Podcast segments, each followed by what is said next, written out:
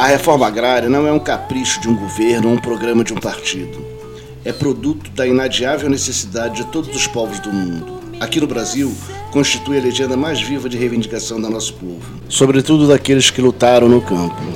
A reforma agrária é também uma imposição progressista do mercado interno, que necessita aumentar a sua produção para sobreviver.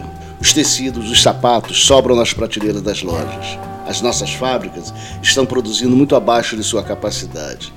Ao mesmo tempo que isso acontece, as nossas populações mais pobres vestem farrapos, andam descalços, porque não têm dinheiro para comprar.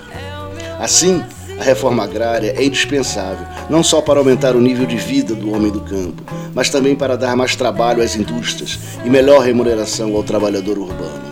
Interessa, por isso, também a todos os industriais e aos comerciantes. A reforma agrária é necessária, enfim, à nossa vida social e econômica para que o país possa progredir em sua indústria e no bem-estar do seu povo. Como garantir o direito de propriedade autêntico quando dos 15 milhões de brasileiros que trabalham a terra no Brasil, apenas 2 milhões e meio são proprietários? O que estamos pretendendo fazer no Brasil pelo caminho da reforma agrária não é diferente, pois, do que se fez em todos os países desenvolvidos do mundo. É uma etapa de progresso que precisamos conquistar e que haveremos de conquistar. Esta manifestação deslumbrante que presenciamos é um testemunho vivo de que a reforma agrária será conquistada para o povo brasileiro. O próprio custo da produção de trabalhadores, o próprio custo dos gênios alimentícios está diretamente subordinado à relação entre o homem e a terra. No país em que se paga aluguéis da terra, que sobe a mais de 50% da produção obtida naquela terra, não pode haver gêneros baratos, não pode haver tranquilidade social. No meu estado, por exemplo, o estado do deputado Leonel Brizola, 65% da produção de arroz é obtida em terras alugadas e o arrendamento ascende a mais de 55% do valor da produção. O que ocorre no Rio Grande é que um arrendatário de terras para plantio de arroz paga, a cada ano, o valor total da terra que ele trabalhou para o proprietário. Esse inquilinato rural desumano e medieval é o grande responsável pela produção insuficiente e cara que torna insuportável o custo de vida para classes populares em nosso país. A reforma agrária só prejudica a uma minoria de insensíveis que deseja manter o povo escravo e a nação submetida a um miserável padrão de vida.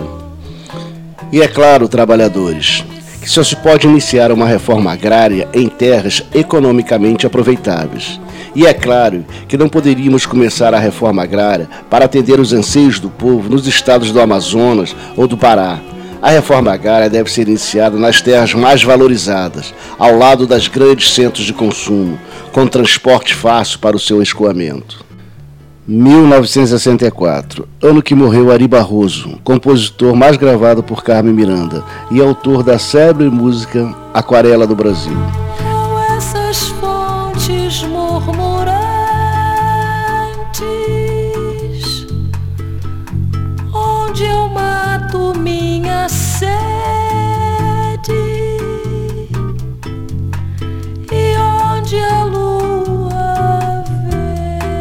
Ari Barroso foi um dos grandes defensores da música popular brasileira.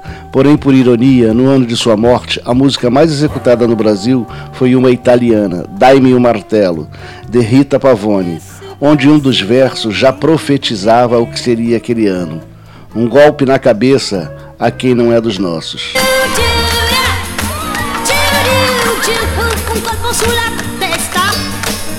Aqui não é dei nostri